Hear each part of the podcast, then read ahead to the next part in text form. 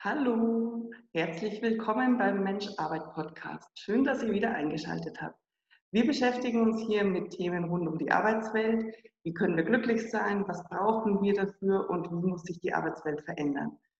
Heute darf ich die wundervolle Christine Tauch interviewen.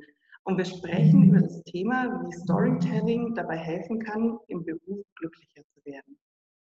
Wir kennen uns tatsächlich schon seit sieben Jahren und also ich habe vorher, ich habe es ausrechnen müssen, ich, kon, ich konnte es gar nicht glauben. Und wir sind eine Internetbekanntschaft, genau, die sich ähm, online kennengelernt hat, aber das erzählt auch die Christine gleich nochmal. Erstmal Hallo, schön, dass du da bist. Hallo Johanna, vielen Dank für die Einladung zu deinem Mensch-Arbeit-Podcast, freue mich sehr. Kannst du dir das vorstellen, dass wir uns vor sieben Jahren kennengelernt haben? Ja, ich habe gerade ein bisschen verwirrt geguckt, weil ich ja, wusste jetzt nicht, dass die Zeit so schnell vorbeigegangen ist. Aber ist ja meistens so. Wir haben uns tatsächlich auch, ich glaube, du warst einmal bei mir und ich war mindestens einmal bei dir. Also wir haben uns ja, es ist ja eine besondere Internetbekanntschaft, muss man ja sagen. Tatsächlich. Wir haben einen Online-Kurs zusammen gemacht vor sieben Jahren und dann hast du einen Online-Kurs bei mir mitgemacht, der nochmal um Schreiben ging speziell.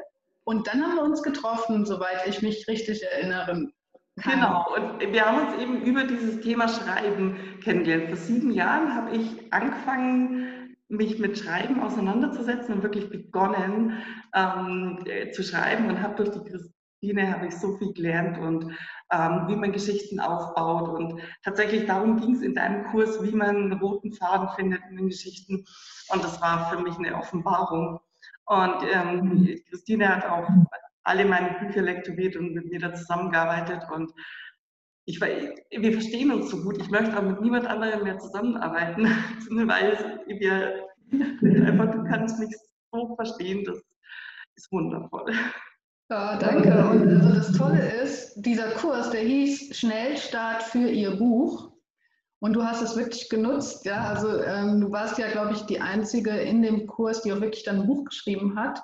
Und du hast mittlerweile mehr Bücher geschrieben als ich.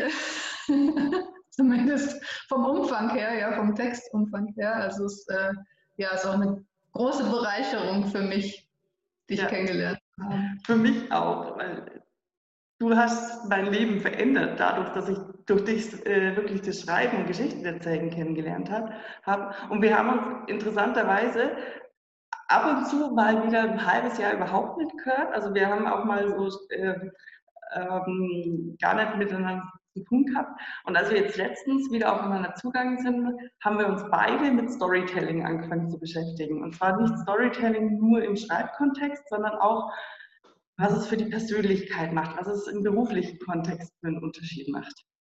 Mhm, genau, das war wieder eine der Synchronizitäten des Lebens. Genau, genau. Ähm, magst du uns mal erzählen, ähm, was denn Storytelling im beruflichen Kontext so bringen kann? Ja, also ich biete als Story-Mentorin, nennt sich das, ähm, Storytelling-Kurse in Unternehmen an. Und was das bringt, ist, dass die Mitarbeiter, also es geht eigentlich nicht nur um das Storytelling, ist, also was ich mache, ist keine Geschichte als Marketinginstrument zu entwickeln, sondern es geht darum, dass die Mitarbeiter ihre eigene Geschichte reflektieren und kennenlernen, indem sie sie nämlich schreiben oder zumindest verbalisieren und ähm, ja, wann hat man schon mal die Zeit dafür oder wann nimmt man sich die Zeit, gerade im beruflichen Kontext, zu gucken, was ist eigentlich unsere Geschichte? Was macht uns aus? Was machen wir tagtäglich? Wie hat das angefangen? Wie ist es im Moment und wie kann es vielleicht in Zukunft sein? Also sowas mache ich in Absprache mit den jeweiligen Geschäftsführern, Führungskräften oder Teamleitern. Und äh, dann führen wir Teamworkshops durch, die darauf zielen, die eigene Geschichte erstmal kennenzulernen und eventuell dann auch umzugestalten, sodass halt diese Geschichte im Alltag wirklich richtig zur Geltung kommt und gelebt werden kann. Schön, das klingt total spannend. Und ich finde auch dieses Storytelling, wenn man sich so mit seiner eigenen Story, mit seiner eigenen Geschichte äh, befasst, mit den Schritten, die man gegangen ist, das gibt unglaubliches Selbstbewusstsein, weil man sich vielleicht Sachen, die man sich selber noch nicht eingestehen wollte, einfach an die Oberfläche bringt und dann kein Versteckspiel mehr spielen muss. Ist das auch was, was dir aufgefallen ist, wenn du mit deinen Klienten zusammenarbeitest? Ja, unbedingt. Also dieses Selbstbewusstsein heißt ja nicht unbedingt, dass man jetzt noch mehr Power hat, kann es auch, äh, soll es auch bedeuten, aber das heißt ja auch Bewusstsein für das Selbst. Ja, also ich bin mir meiner selbst bewusst und das ist super wichtig und essentiell meiner Meinung nach, ähm, wenn man Ziele erreichen möchte, weil je mehr man sich selbst kennt, je mehr man seine Geschichte kennt, umso mehr weiß man auch, welche Kräfte in einem stecken, welche Ressourcen einem zur Verfügung stehen und wie man dann am besten eben diesen Weg gestalten kann. Schön, ja. Ähm, für, also für sich selbst, das ist auch, das ist das, woran ich mit meinen Klienten arbeite. Ich mache ja, ich mache ja auch Storytelling-Begleitung und ähm, einfach um sich selbst kennenzulernen oder ein Team oder eine Abteilung, aber du hast ja auch noch diesen anderen Fokus, dass man wirklich im Teambuilding äh, Storytelling verwenden kann. Magst du dazu was erzählen? Das finde ich total spannend, weil ich habe auch noch nicht so richtig begriffen, ähm, wie das funktioniert, wie du da arbeitest. Mhm. Also erstmal ist es so, dass ich mein Konzept ist ein offenes Konzept und äh, ich, habe, ich, ich biete keinem Unternehmen und keiner Organisation ein, eine Schablone an, sondern es entwickelt sich immer. Also wenn eine Zusammenarbeit zustande kommt, dann entwickelt sich der Prozess und der wird nicht nur von mir, also ich, ich gestalte den mit, ich leite den mit, aber hauptsächlich soll er durch die Mitarbeiter geleitet und gestaltet werden. Ähm, ich gebe dazu quasi so, ein, so, ein, so ein, ähm, eine Struktur und einen Raum. Also einmal einen Raum des Lauschens, des Zuhörens, des Hinhörens, was sehr, sehr wichtig ist und oft zu wenig praktiziert wird. Also, dass überhaupt der Raum da ist, dass ich einen Teil meiner Geschichte erzählen kann und darf. Ähm, und was dann genau daraus wird, wird hauptsächlich von den Mitarbeitern gelenkt. Allerdings gibt es natürlich schon eine Struktur in diesem Workshop, die gewisse Dinge vorgibt. Und am Anfang geht es dann auch um die persönlichen Geschichten der Mitarbeiter, äh, die nicht unbedingt mit dem Arbeits Platz und der Arbeitswelt zu tun haben müssen, sondern da geht es quasi um so ein Warming-up und um so eine Lagerfeueratmosphäre, in der ähm, die Menschen sich kennenlernen dürfen und zwar auf eine tiefere Art und Weise. Warum das eine tiefere Art und Weise ist, dieses Geschichtenerzählen, da kommen wir später noch zu, denn wir wollen ja noch ähm, zu Joseph Campbell kommen, zur Heldenreise. Ja. Ähm, aber das einfach mal so zum Teambuilding. Also es geht darum, sich untereinander besser kennenzulernen und dann zu gucken, ähm, wo sind unsere Gemeinsamkeiten, mhm. wo sind aber auch Unterschiede und wie bringen wir das zu einer gemeinsamen Geschichte zusammen. Wow, klingt tief. Ich ja. stelle mir das gerade vor, wenn, also ähm, wie war das dann, in, äh, wenn du das mal gemacht hast? Hatten die, nicht, die Teilnehmer nicht Hemmungen, das vor ihren Teamkollegen sich so zu zeigen? Es gibt natürlich ganz unterschiedliche Teams. Also erstmal kommt das, diese Idee, das Konzept kommt ja aus einem, also von mir auch aus einem tiefen Bedürfnis eines jeden Mitarbeiters, glaube ich. Also ich habe zumindest das tiefe Bedürfnis, gesehen zu werden. Und es gibt leider sehr, sehr häufig Menschen in Unternehmen, die nicht gesehen werden. Es, es gibt, glaube ich, auch so ein Buch, der, der, der ungesehene Mitarbeiter oder so heißt es, also auch so, ein, so eine Anleitung, ähm, dass vor allem Chefs ihre Mitarbeiter wahrnehmen, richtig sehen, ihre Potenziale erkennen. Ähm, aber hier geht es ja um noch ein bisschen mehr, nämlich dass auch die Mitarbeiter sich untereinander sehen. Also jeder kommt ja mit einem Bündel von Lasten, von ähm, vielleicht auch privaten Sorgen und allem, was er so im Umfeld hat zur Arbeit und wird nur mit einem kleinen Teil meistens gesehen. Mhm. Und das macht das Ganze schwierig. Ja. Das heißt jetzt aber nicht, dass dieser erste Workshop-Tag ähm, dafür da ist, die ganzen Probleme, privaten äh, Schwierigkeiten und so weiter der Mitarbeiter herauszuholen, aber schon sich teilweise also ein Stückchen äh, auf eine Art zu öffnen, wie das im normalen Arbeitsalltag nicht passieren kann, mhm. sodass man dadurch den anderen die Chance gibt, besser äh, gesehen zu werden und auch besser zu, die anderen besser zu hören und besser zu verstehen. ich stelle mir das gerade total schön vor. Also äh, wahrscheinlich erstmal eine wahnsinnige Überwindung, aber dann so zusammenzuarbeiten, sich so kennengelernt oder getroffen zu haben in dem Moment und dann zusammenzuarbeiten. Ich glaube, damit könnten tatsächlich auch Konflikte einfach beigelegt werden, weil man einfach Ohr für, füreinander hatte. Ich mhm, stelle mir das gerade irgendwie so vor, wenn ich irgendwie ähm, mit Kollegen im Streit wäre und dann würde ich so einen Workshop machen. Ich glaube, danach wird es schwerfallen, den Streit aufrechtzuerhalten, wenn man den anderen einfach tatsächlich gesehen hat und gesehen wurde. Schön. Absolut, ja. Es geht also wirklich um Verbindung. Bindung aufbauen. Mhm.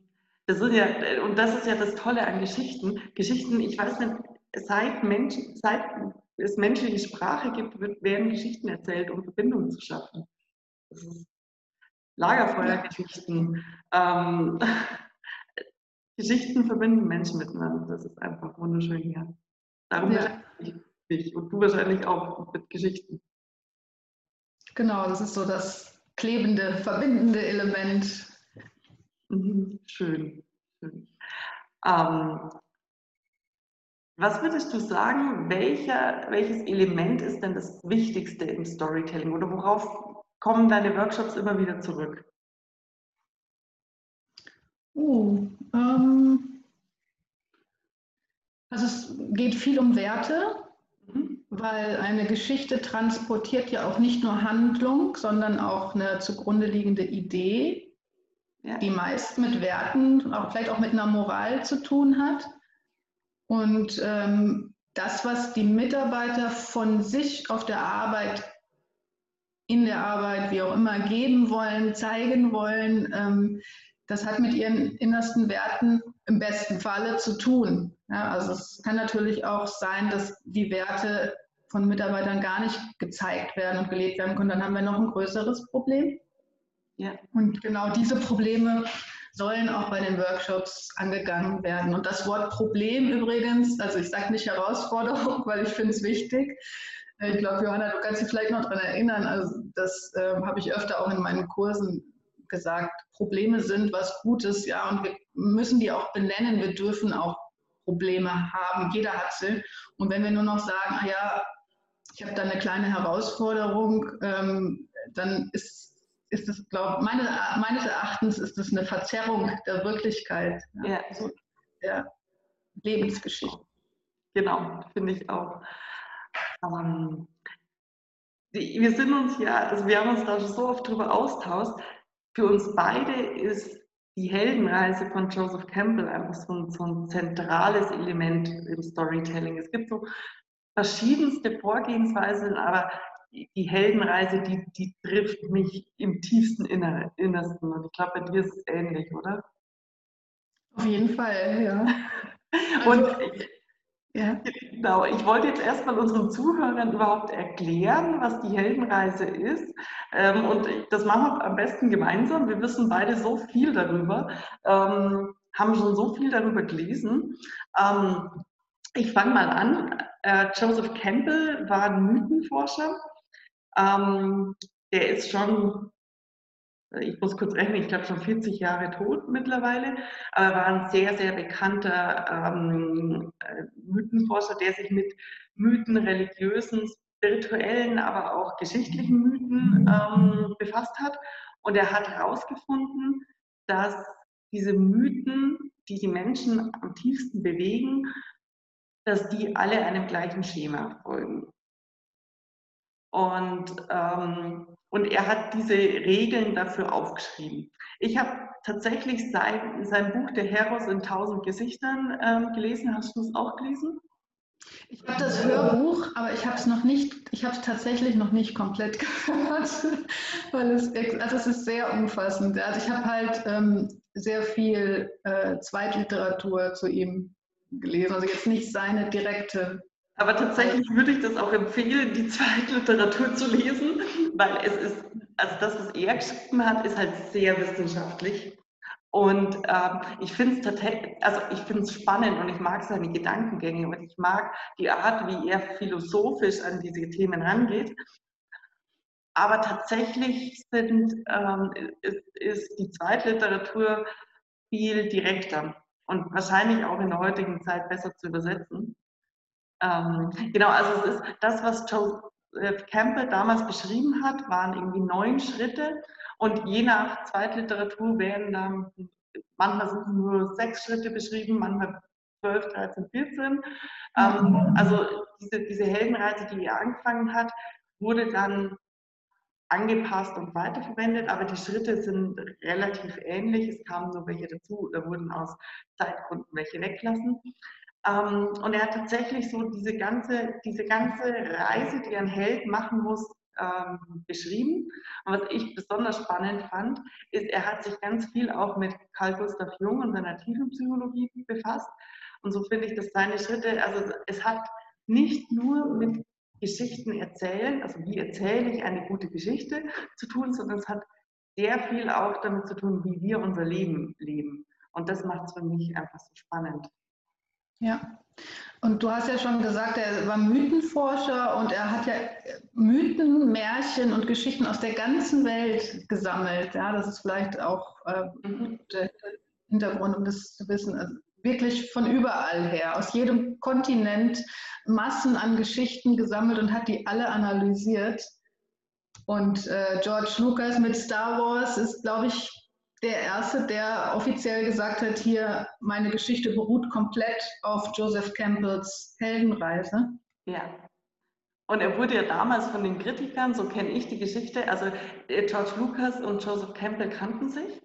Mhm. Ähm, es gibt so eine ganz, ganz bekannte Interviewreihe ähm, mit Joseph Campbell, die heißt The Power of Muse. Äh, die wurde auch auf dieser George Lucas ähm, Skywalker Ranch ähm, äh, gefilmt. Also die, die hatten eine Verbindung.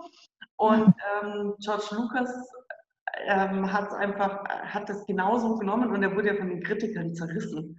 Ja, das, also das ist die Geschichte, die ich kenne, dass die Filmkritiker Alexa kamen, das ist so durchschaubar. Ähm, und dann kam es in die Kinos und wurde der Blockbuster schlechthin.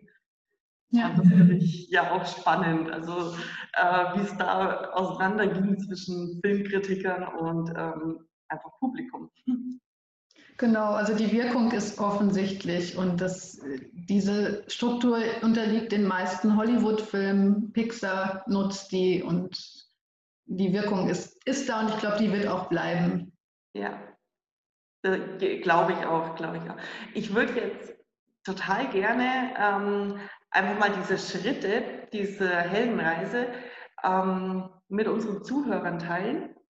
Und ähm, weiß ja selber aus Beispielen lernt man am besten. Und wie wäre es denn, wenn du uns die, deine persönliche Geschichte, wie du Story-Mentorin geworden bist, anhand der Heldenreise erzählst? Genau, also es wird jetzt auf der einen Seite ein bisschen theoretisch, auf der anderen Seite aber sehr persönlich. Ja, das passt ja dann vielleicht ganz gut zusammen. Und wir haben jetzt, also ich habe äh, die 14 Schritte-Variante ausgewählt. Wie Johanna, also wie du eben schon gesagt hast, äh, der George Campbell selbst, das, das wusste ich jetzt gar nicht so genau, wie viele Schritte es bei ihm waren. Neun, sagst du. Und ich kenne halt auch zehn Schritte, zwölf äh, Schritte Versionen und äh, man kann die sich im Netz überall runterziehen. Also jeder, ähm, nicht jeder, aber viele Schriftsteller, Drehbuchautoren nutzen auch dieses Gerüst und der eine halt das mit mehr Schritten, der andere das mit weniger. Ich habe jetzt das mit 14 ausgesucht, weil es auch so ein Kartenset dazu gibt, das, das ich immer gerne benutze. Mhm. Ja, und da äh, fangen wir dann, soll ich direkt anfangen mit dem ersten Schritt? Genau, also was, äh, sag mal erstmal, was ist der erste Schritt der Heldenreise? Genau, der erste Schritt ist die gewohnte Welt, also the ordinary world in Englisch. Wie sieht der Held oder die Heldin aus und wie sieht ihre Welt aus? Das ist also die Beschreibung. Mhm. Und jetzt freue ich mich drauf, wenn du uns erzählst, wie deine gewohnte Welt war oder the original world, ähm, als du deinen Weg gestartet hast. Genau. Vielleicht noch kurz vorab. Ähm, diese 14 Schritte kann man ja jetzt, also ich erzähle jetzt ein Stück aus meiner Biografie und habe versucht, es anzupassen an dieses Thema Mensch-Arbeit, an dein Podcast-Thema. Ähm, und habe dann einen relativ großen Zeitraum genommen. Man kann die 14 Schritte aber auch in einem Zeitraum von einer Woche, ja, also man kann ja irgendein Erlebnis als Geschichte erzählen, die in einem kurzen Zeitraum stattfindet. Meins ist jetzt etwas umfangreicher, etwas länger. Mhm. Meine gewohnte Welt. Ich bin 32 Jahre alt, lebe mit meinem achtjährigen Sohn wieder bei meinen Eltern, alleinerziehend, habe aber einen Freund und äh, mir geht es relativ gut. Ich habe mich selbstständig gemacht vor zwei Jahren und vor zwei Jahren wusste ich auch noch nicht, dass es mir bald nicht mehr ganz so gut gehen würde. Ich bin nämlich dann ähm, durch eine Trennung gegangen von meinem damaligen Freund, mit dem ich vier Jahre zusammen war, die mich sehr, sehr, sehr, sehr tief runtergerissen hat und ähm, die ähm, ja, meine, meine Selbstständigkeit äh, zum Glück ein bisschen aufgefangen hat, weil ich hatte ein paar Honorarkräfte, die dann für mich gearbeitet haben, also Kurse durchgeführt haben. Ich selbst war kaum noch in der Lage, was zu machen, außer mich gerade so äh, um meinen kleinen süßen Sohn zu kümmern und ähm, das Nötigste zu machen, was als Selbstständige halt noch organisieren musste. Und den Rest der Zeit habe ich im Wald verbracht und bin jeden Tag stundenlang im Wald. Ich muss sagen, depressiv umhergewandert. Ja. Also ich hatte zwar keine klinische Diagnose, aber es war schon eine sehr depressive Phase und es ging über drei Monate. Oh wow. Ich glaube, ich glaub, jeder unserer Zuhörer kann sich da reinversetzen, weil jeder von uns war schon mal in so einer Situation, wo man einfach keinen Ausweg mehr gesehen hat. Schön, dass du den Wald hattest der dir wahrscheinlich da Halt gegeben hat. Ja, okay, also die gewohnte Welt. Ähm, und jetzt beginnt die Geschichte. Und genau. der, ja. ich, ich sag mal, was der zweite Schritt ist und dann darfst du erzählen, wie sich das für dich angefühlt hat. Der zweite Schritt ist ähm, der Ruf. Irgendetwas bringt die Welt ins Wanken. Irgendetwas passiert, und die Welt ist nicht mehr das, was sie äh, war. Wie war das bei dir? Genau, also der Wald ist ja tatsächlich zu meiner gewohnten Welt geworden. Er war zum Glück nicht weit weg von mir. Und irgendwann kam es, dass ich während meiner Spaziergänge Tierfiguren vor meinem inneren Auge gesehen habe. Also nicht die Tiere, die außen so um mich herum flatterten, also hauptsächlich Vögel und Hasen und was auch so auf dem Feld rumhoppelt, und, äh, sondern von meinem inneren Auge und die sahen aus wie Comicfiguren. Ja. Da waren Hühner dabei, da war eine Maus dabei, da waren Wildschweine dabei. Und ich wusste da erst nicht so viel mit anzufangen, aber ich wusste, dass die mir sehr viel Freude bereiteten. Also wenn ich dann aus dem Wald rauskam, äh, ähm, war ich ein ganzes Stück zufriedener, glücklicher als vorher, als ich reingegangen bin. Mhm. Und ich habe dann sogar angefangen, von Fabelwesen zu träumen. Und seitdem habe ich immer, egal wo ich hingehe, egal wo ich bin, also auch neben dem Bett, überall liegt Papier und Stifte. Und äh, ja, wenn ich dann in den Wald, ich bin meistens mit dem Auto halt zum Waldrand gefahren und dann habe ich im Auto immer meinen äh, Zeichen- und Schreibblock dabei gehabt. Schön. Das ist ein sehr eindeutiger Ruf. Irgendwas passiert, was ungewohnt ist, was nicht bisher nicht da war und was wahrscheinlich auch nicht ignoriert werden kann. Also du konntest wahrscheinlich oder du wolltest wahrscheinlich auch nicht diese Figuren ignorieren. Ja, aber es ist ein schöner Hinweis, Johanna. Dass es gibt natürlich ganz unterschiedliche Rufe. Ja, also es gibt ganz leise, ja, also die wirklich, wo man gut und achtsam hinhören muss. Es gibt laute Schockmomente vielleicht, auch dramatische Erlebnisse, die ein Ruf sein können. Es kann ein Telefonanruf sein, es kann eine Einladung sein, es kann alles Mögliche, kann der Ruf sein. Wenn man mal so Filme äh, Revue passieren lässt, dann kann man sich da ganz gute Bilder machen, was so Ruf, ein, ein Ruf alles sein kann. Versuche mich gerade zu erinnern, was war es denn bei Star Wars? Bei Star Wars war es, dass er er wurde gerufen ins Abenteuer und konnte nicht mehr zurück. Das ist eigentlich in Filmen ganz oft der Ruf. Ja. Genau. Okay, und dann kommt der nächste Schritt. Der Ruf ist ja eigentlich ein sehr schöner Schritt und danach kommt die Angst oder Abwehr. Man fürchtet sich, man weiß nicht so recht, was, was da passiert. Ähm, ja, erzähl mal, wie ging es dir dabei? Ja, ich wusste ja mit diesen Tierfiguren erstmal nichts anzufangen. Ich habe vorher äh, als Jugendliche ich mal Gedichte geschrieben und habe ganz gerne manchmal Tagebuch geschrieben, aber ich war jetzt nicht, nicht so drauf, dass ich irgendwie ähm, Autorin werden wollte oder sowas oder halt Animationstrickfilmgestalterin. Äh, das kam mir alles irgendwie noch nicht in den Sinn und ich wusste nicht genau, was ich damit anfangen sollte. Und ähm, habe dann aber erstmal einfach das so hingenommen, okay, das ist jetzt so. Und mir ging es ja auch von Tag zu Tag besser. Und ich habe mich wieder ein bisschen unter Menschen gewagt und bin mal mit Freunden weggegangen. Und dann äh, kann ich mich gut erinnern, ein Erlebnis war, ich bin mit einem Freund zusammen ins Kino und da lief ein Film über Monsanto also über die Machenschaften, ähm, die er mit seinem Saatgut und Pestiziden, äh, die ja nachweislich auch Krebs erzeugen bei vielen Bauern, die er da, ähm, nicht er, sondern Monsanto, das Unternehmen in äh, Amerika, verbreitet, wie sich das ausgebreitet hat. Ja, dieses, diese große Konzern, der ähm, ja, nicht nur diesen tausenden Bauern und Farmern geschadet hat, sondern natürlich allen Menschen, die solche Lebensmittel dann zu sich nehmen. Ja, und das hat mir auch erstmal wieder riesen Angst gemacht und ich wusste erst nicht, wie ich damit umgehen sollte. Und ich, nach dem Kinobesuch ähm, bin ich nach Hause und habe so eine riesige Rolle Papier ausgerollt und habe da wirklich mit schwarzen Stiften äh, drauf gemalt und meine Wut dran ausgelassen.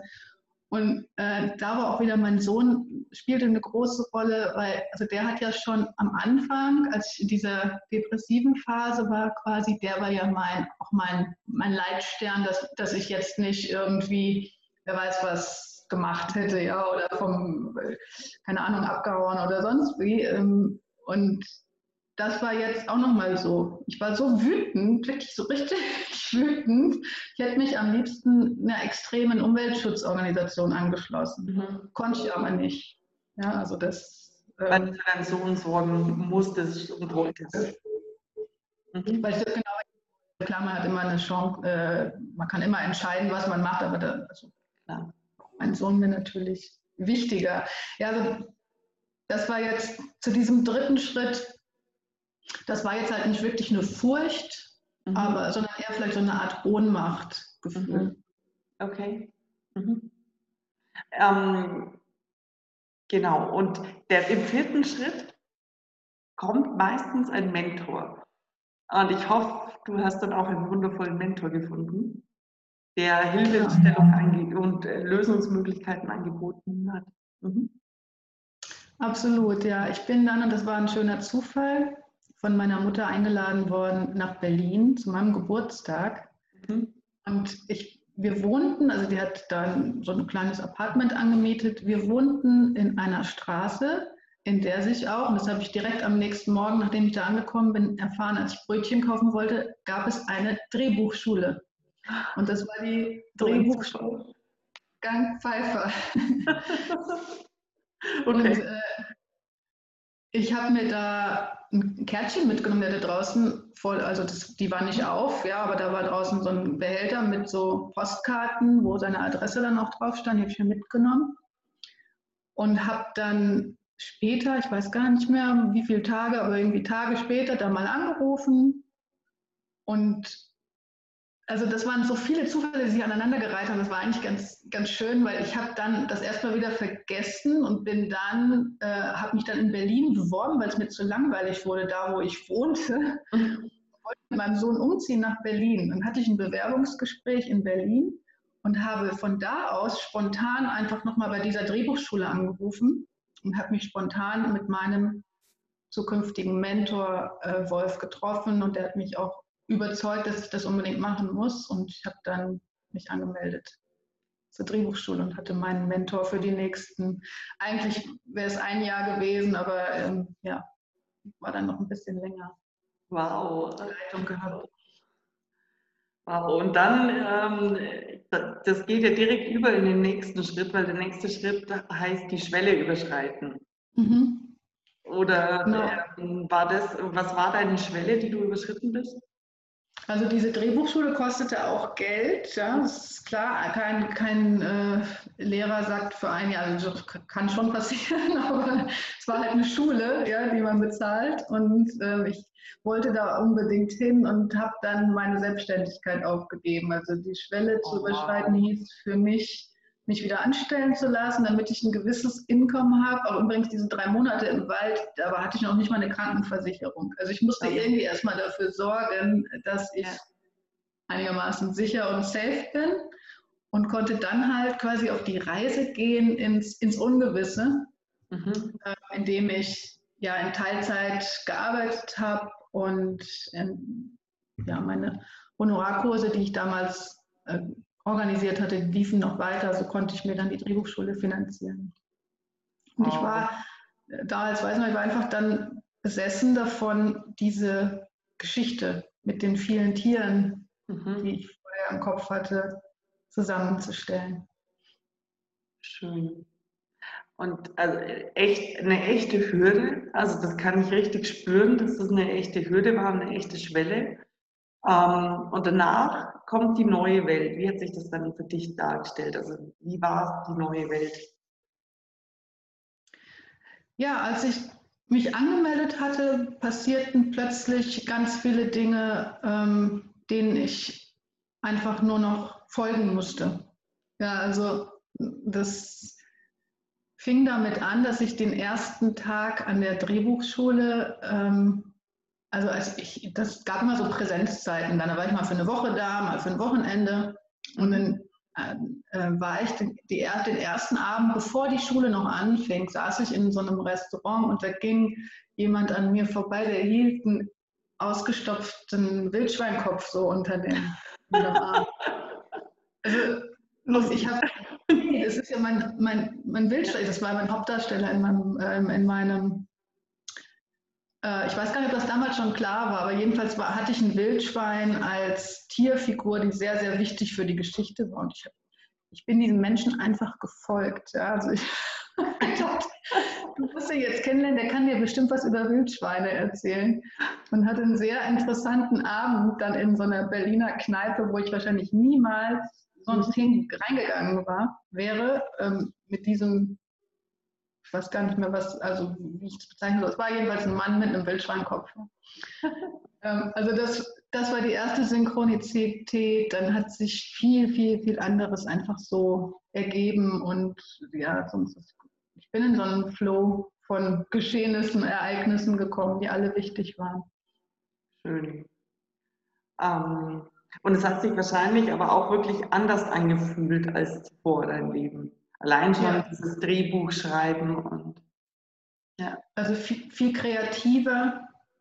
Ich habe wieder mehr Lebensfreude gehabt, äh, konnte aber genauso auch ähm, Trauer mhm. spüren. Mhm. So eine große Dramaturgie zu der Zeit und äh, ja, viele neue Bekanntschaften gemacht, Filme geschaut, die ich nie geguckt hätte, wenn ich das jetzt nicht angefangen hätte, neue Geschichten erlebt. Und ähm, ja, auch dieses Flair in Berlin, ja, das ist ganz anderes als in der kleinen Stadt, in der ich gelebt hatte. Ja. Und ähm, der nächste Schritt in der Heldenreise heißt Versuche, ähm, wo der Held oder die Heldin äh, Neues lernt und Dinge auf neue Weisen äh, macht. Wie war das bei dir?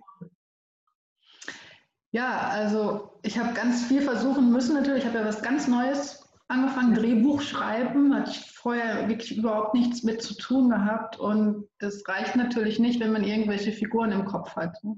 mhm. und äh, dann halt vielleicht kleine Zeichnungen macht und ein paar Sätze aufschreibt, äh, sondern ich musste ähm, einmal Disziplin lernen, wirklich mich, also ich habe ich, glaube ich, in meinem Leben vorher nicht gemacht, dass ich mich so diszipliniert habe. Mein Mentor war da sehr, sehr hilfreich. Der hat mir gesagt, ähm, schreib die Morgenseiten. Ja, Morgenseiten ist ähm, von der Julia Cameron eine Methode für Künstler, Schriftsteller, jeden Morgen drei Seiten runterzuschreiben, ohne zu stoppen. Ähm, das, das hat mich am Anfang, habe ich gedacht, das macht mich verrückt, das ist ja furchtbar. Aber das waren die Sachen, also so Versuche, es immer wieder neu zu, zu beginnen und weiterzumachen und dran zu bleiben, auch mal Scheiße zu schreiben, das umzuändern, sich sagen zu lassen, dass das Scheiße ist, was man geschrieben hat. Das war für mich ein sehr, sehr wichtiger Lerneffekt. Das hatte ich vorher bei meiner Arbeit nicht so. Also das hat mir fast nie jemand gesagt, dass irgendwas, was ich mache, nicht so gut ist. Mhm. Das muss ich alles lernen. Durch viel Versuch und Irrtum. Okay. Und ähm, der nächste Schritt heißt Erfüllung. Ähm, dort ist man bereit, dort ist der Held bereit, ähm, hat die Versuche durchgeführt, hat gelernt, was zu lernen war, hat vielleicht auch Dinge verloren ähm, und ist bereit für die Erfüllung. Mhm. Also ich habe auf jeden Fall durch das Schreiben und den Kurs und natürlich auch ähm, durch die Entwicklung nebenbei, also meine persönliche Entwicklung, gelernt, dass Erfüllung oder Sinn, Lebenssinn für mich nicht mehr darin besteht, ähm, ständig in Harmonie zu sein. Also für mich nicht das Streben nach Glück, ja, also das, das Glück des, äh, der, ja, ein wohlhabendes, sicheres, schönes Leben zu führen oder einfach einen Partner zu haben, mit dem glücklich zu sein, das ist natürlich alles erstrebenswert, äh, aber ähm, für mich ist der Sinn des Lebens vielmehr, äh, dass man dem Leben Sinn gibt. Egal, ob es jetzt harmonisch, schön, ja, reich, äh, erfolgreich, wie auch immer ist, und, sondern ähm, dass man das Leben so, wie es ist, nimmt und ihm Sinn geben kann. Mhm. In jetzt so typischen Kitsch-Roman wäre jetzt viel Schluss. Erfüllung, alles Paletti, ja. du fühlst was Neues. Aber das Leben ist leider selten so und die richtig guten Geschichten auch nicht. Ähm, was auf die Erfüllung meistens folgt, ist eine Dämmerung. Ähm, für mich ist diese Dämmerung immer, ähm, es kommt noch, also es ist noch nicht alles wirklich erfüllt, es ist noch, da kommt noch was, man muss sich noch mal vorbereiten, es tauchen noch Dinge auf. Ähm, wie war das bei dir? Ja, ähm, also ich weiß jetzt nicht genau, zu welcher Zeit das war, aber ähm, diese, diese erste hm, hm, wie soll man sagen, Euphorie, die erste Euphorie über dieses Wow, es gibt so tolle äh, kreative Möglichkeiten und ich kann Geschichten erfinden und das macht Spaß und ich lerne neue Menschen kennen und so. Es ging natürlich irgendwann, flautete das auch ein bisschen ab. Und ich habe aber dieses Drehbuch, ich hatte eine erste Fassung, dann nach neun Monaten fertig geschrieben. Und dieses Drehbuch habe ich echt krampfhaft festgehalten. Also ich, ich, das war für mich so mein ja, mein, mein Ersatz für das, was ich da angeblich verloren hatte, ja, also ähm, ja. Partnerschaft und so. Und ich habe das überall mit hingenommen. Ich habe meine, also alle Freunde, alle Bekannten, die ich hatte, die mussten dadurch, sich das anzuhören, was ich da alles geschrieben habe. Ich habe lesen Was bestimmt keine Qual war, weil ich kenne ich kenn Teile der Geschichte oder ich glaube, ich kenne sie sogar ganz. Und ich, ich liebe es. Ich liebe die abgöttisch. Ich liebe deine Charaktere, ich liebe die Geschichte. Also glaube ich nicht, dass es eine große Qual war. Danke. Nee, also, ja, die meisten haben mir schon signalisiert, dass sie auch Spaß dabei hatten. Aber ich habe das Ding sogar, also mein Drehbuch, meine Struktur, ich, habe das sogar mit in die Kneipe genommen. Ja? Also, ich glaube, damals habe ich noch auch, das habe ich auch aufgegeben durch Schreiben. Und dann also muss man sich vorstellen, ich bin mit so einer Rolle, äh, Papierrolle in eine verrauchte Kneipe gegangen, mir ein Bier bestellt und habe den Leuten dann da davon erzählt, was ich schreibe. Also es war schon ein bisschen. Ich glaube, ich hätte einfach angesprochen. Ich, ich mag solche Menschen.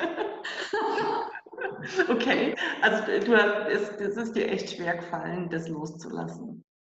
Ja, absolut, ja. Und ähm, Und hast du, also hast du da gemerkt, dass es, es sich, dass es auch nicht gut ist für dich?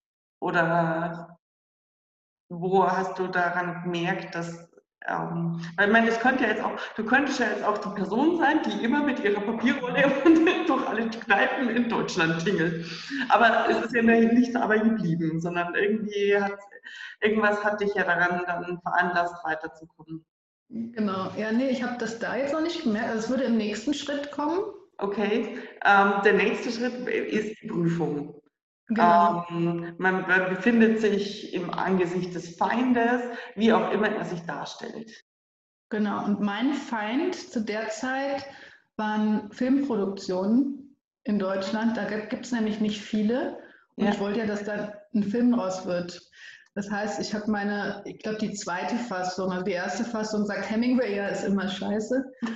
Ähm, ich habe die zweite Fassung, die wahrscheinlich immer noch scheiße war. Also im Gegensatz jetzt zu wirklich hochwertigen ja.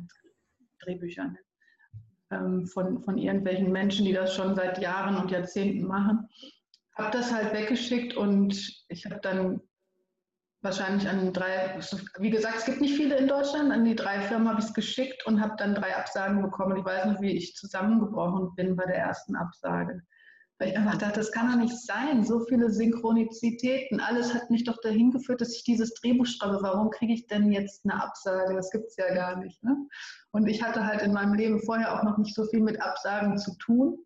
Ja. Und, ähm, deswegen, das war also dann ja die harte Prüfung. Mhm. Das klingt nach einer sehr harten Prüfung.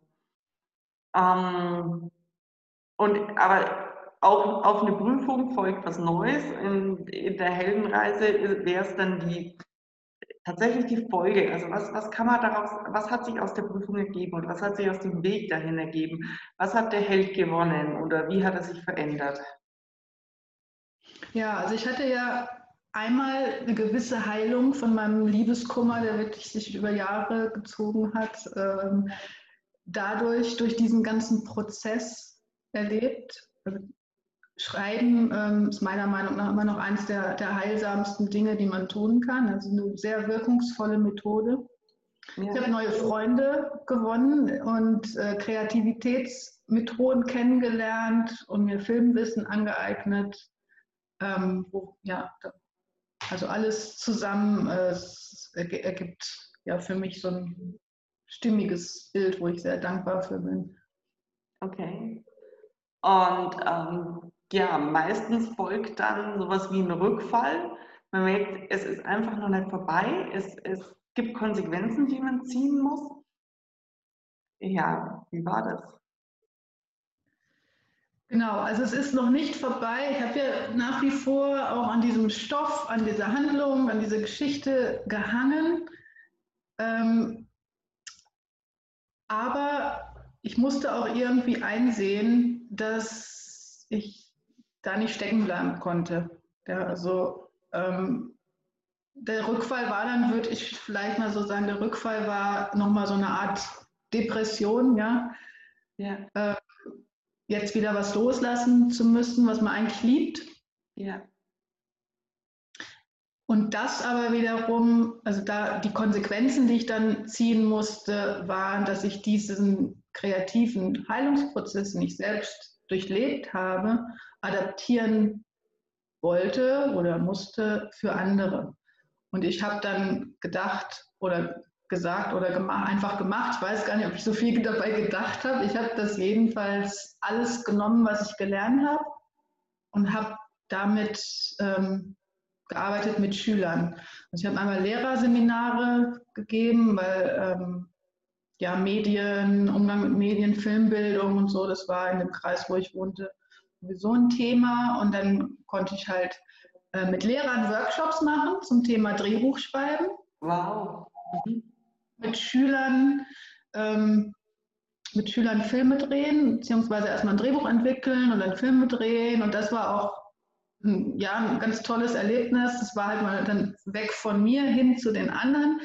Und die Schüler haben, also es waren teilweise auch Schulverweigerer dabei, die eigentlich keinen Bock hatten, zur Schule zu kommen. Die sind aber nachmittags freiwillig gekommen, um nochmal Filme fertigzustellen. Und das ist so ein, ja so, so eine äh, tolle Methode für eigentlich jedermann.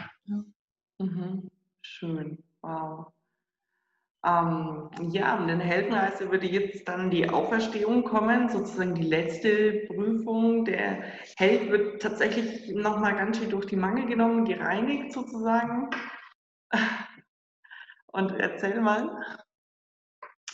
Ja, die Auferstehung, die letzte Prüfung. Ähm, ich habe da jetzt mal für diesen Punkt ein sehr, sehr entscheidendes Projekt herausgegriffen, mhm. das ich vor zwei Jahren begonnen habe. Und zwar habe ich vor drei Jahren bin ich umgezogen und habe angefangen mit unbegleiteten minderjährigen Ausländern, also sprich jungen geflüchteten Menschen zu arbeiten und habe da unheimlich viele Geschichten gehört und habe also sehr spannende, ja, echte, authentische Geschichten die einen dann auch nicht so schnell wieder loslassen, die äh, ich auch für sehr, sehr wichtig und erzählenswert gehalten habe. Und dann habe ich erstmal in meinem Leben, weiß nicht, ob ich das so sagen kann, aber äh, ich habe ein Projekt entwickelt, das von mir äh, irgendwie unabhängig war, obwohl es total von mir abhängig war. Also ein bisschen komisch, das zu sagen. Also es ist, ich glaube, im Englischen sagt man, get over yourself. Mhm. Ja. Ich wollte gerade sagen, es ging nicht nur um dich, sondern ja. es ging um etwas Größeres als dich. Genau, so kam es mir vor und das war auch wieder so ein, so ein Fluss. Ja, also egal was da passiert ist, was ich mir vorgenommen habe, das klappte eigentlich ganz gut. Also ich habe Menschen zusammengebracht, Geflüchtete und einheimische Menschen, um die Geschichten dieser Geflüchteten ähm, zu erzählen, in eine Form zu bringen. Mhm. Und ähm, der, der Zweck dabei war auch, einfach die Menschen miteinander zu verbinden. Wo wir am Anfang drüber gesprochen haben, ja, dieses verbindende Element der Geschichten, das war das, was ich mit diesem Kurs erreichen wollte. Und ja. dass dann nebenbei, ich habe es hier liegen, auch ein Buch daraus entstanden ist, ja, warum wir hier sind, äh, das war quasi der Side-Effekt, der Nebeneffekt, den ich so gar nicht erwartet habe. Es sind super schöne Geschichten geworden.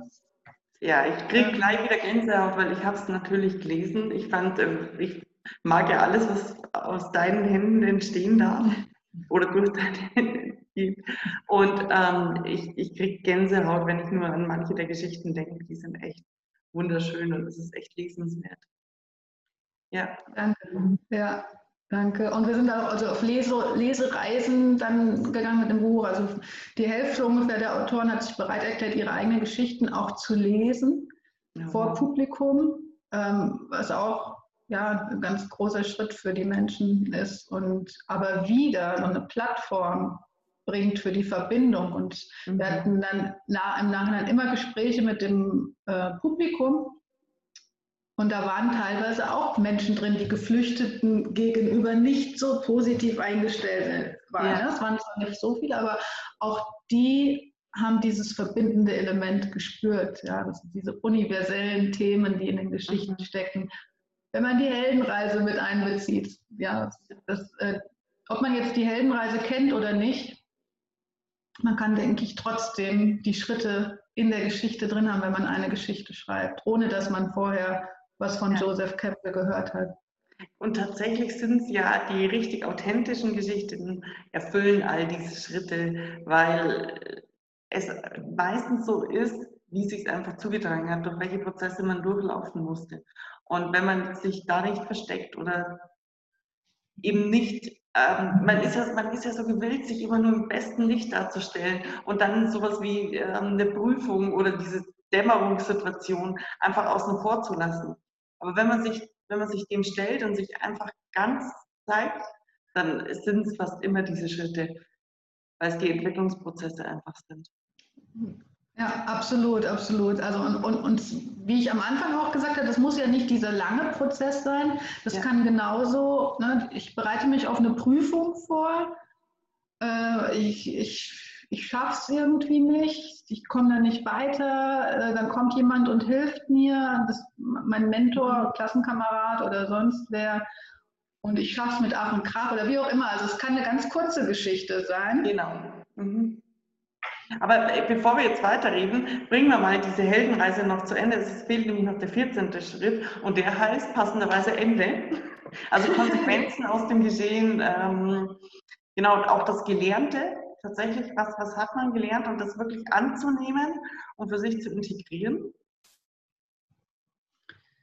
Ja, also ich denke, ich habe durch diese, diese ganzen Schritte zu meiner Berufung gefunden. Ja, wozu bin ich am Anfang gerufen worden und was, woraus, was mache ich jetzt für einen Beruf daraus?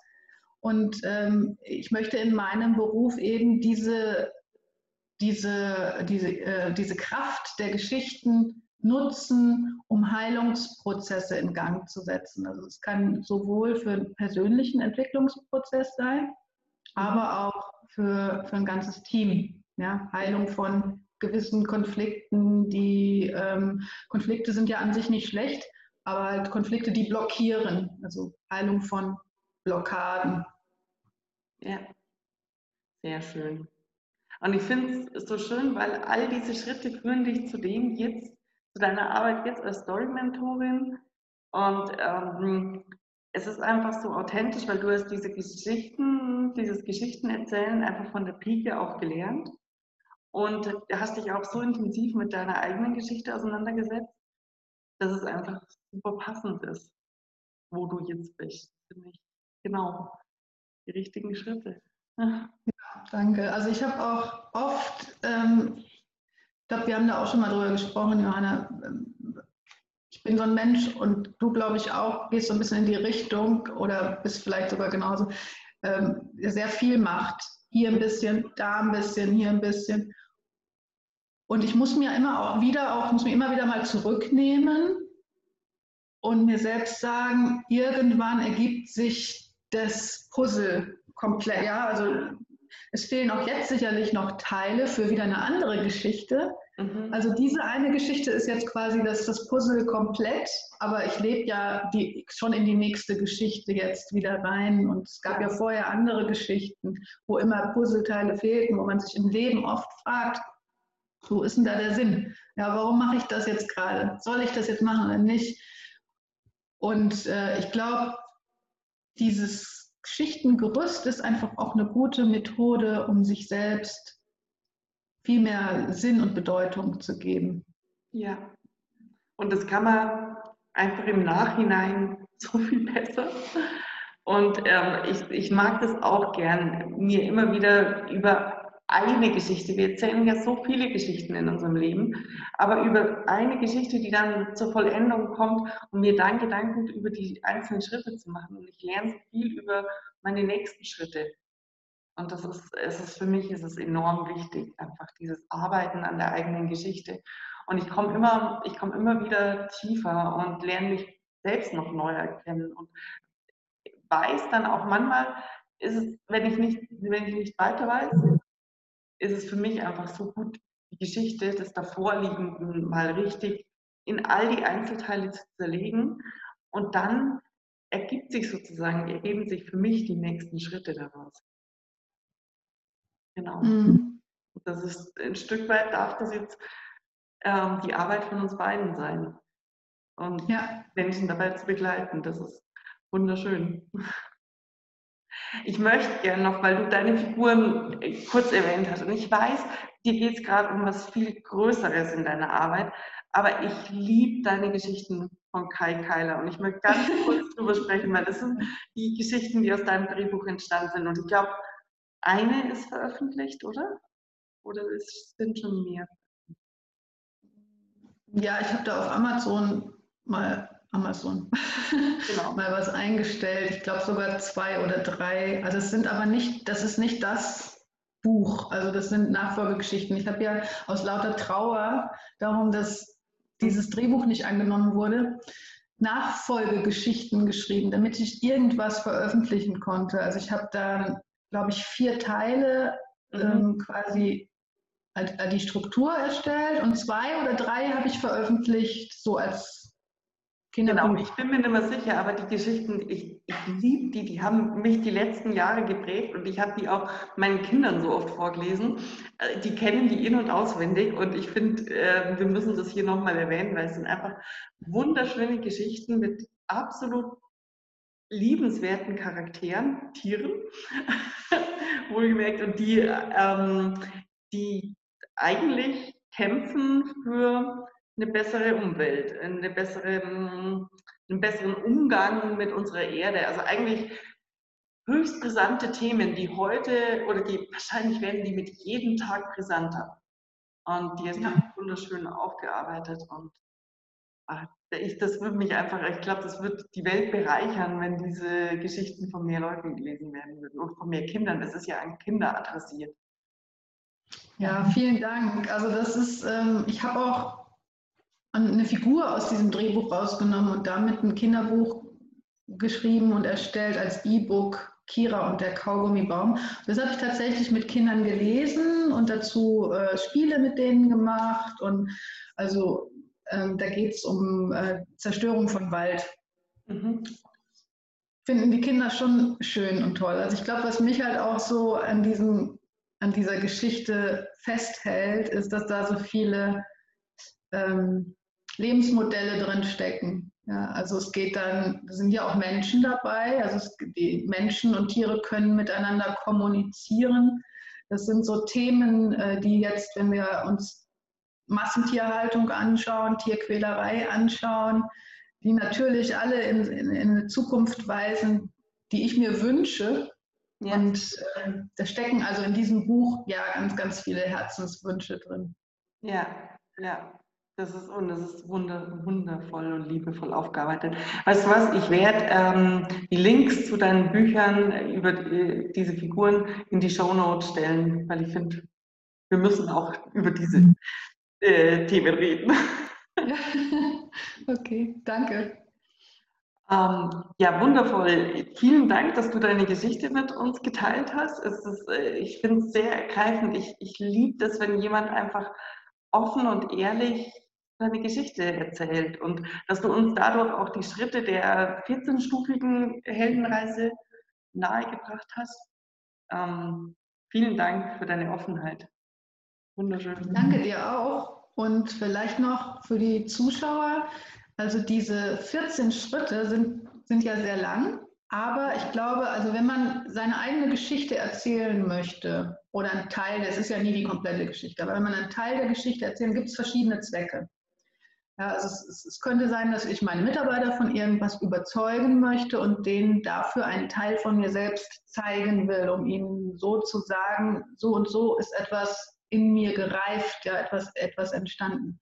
Ja. Dann kann man, ähm, und man hat eine gewisse Zeitvorgabe, ja, eine Minute, zwei Minuten, fünf Minuten, sieben Minuten, mhm. dann würde ich trotzdem raten, mit einer längeren Version anzufangen, also tatsächlich diese 14 oder zumindest 10 Schritte zu gehen und das dann zu reduzieren. Also wirklich ähm, ganz viel wieder rauszunehmen, um dann die Geschichte so komprimiert und auf den Punkt zu bringen, dass man sie innerhalb von zwei Minuten als Elevator Pitch oder halt fünf bis sieben Minuten als kleine Präsentation erzählen kann. Also ich, ich danke dir sehr und ich, ich hoffe, dass wir irgendwann mal wieder reden in diesem Podcast, weil wir beide mehr Erfahrungen noch gesammelt haben. Und ich glaube, es werden sich so viele Themen noch auf dem Weg ergeben. Und ich werde dich bestimmt nochmal einladen und ähm, dann werden wir weiter über unsere Erfahrungen berichten. Da freue ich mich jetzt schon drauf. ja, ich mich auch. Vielen Dank, dass du da warst und bis zum nächsten Mal an alle Zuhörer. Danke dir und tschüss an alle.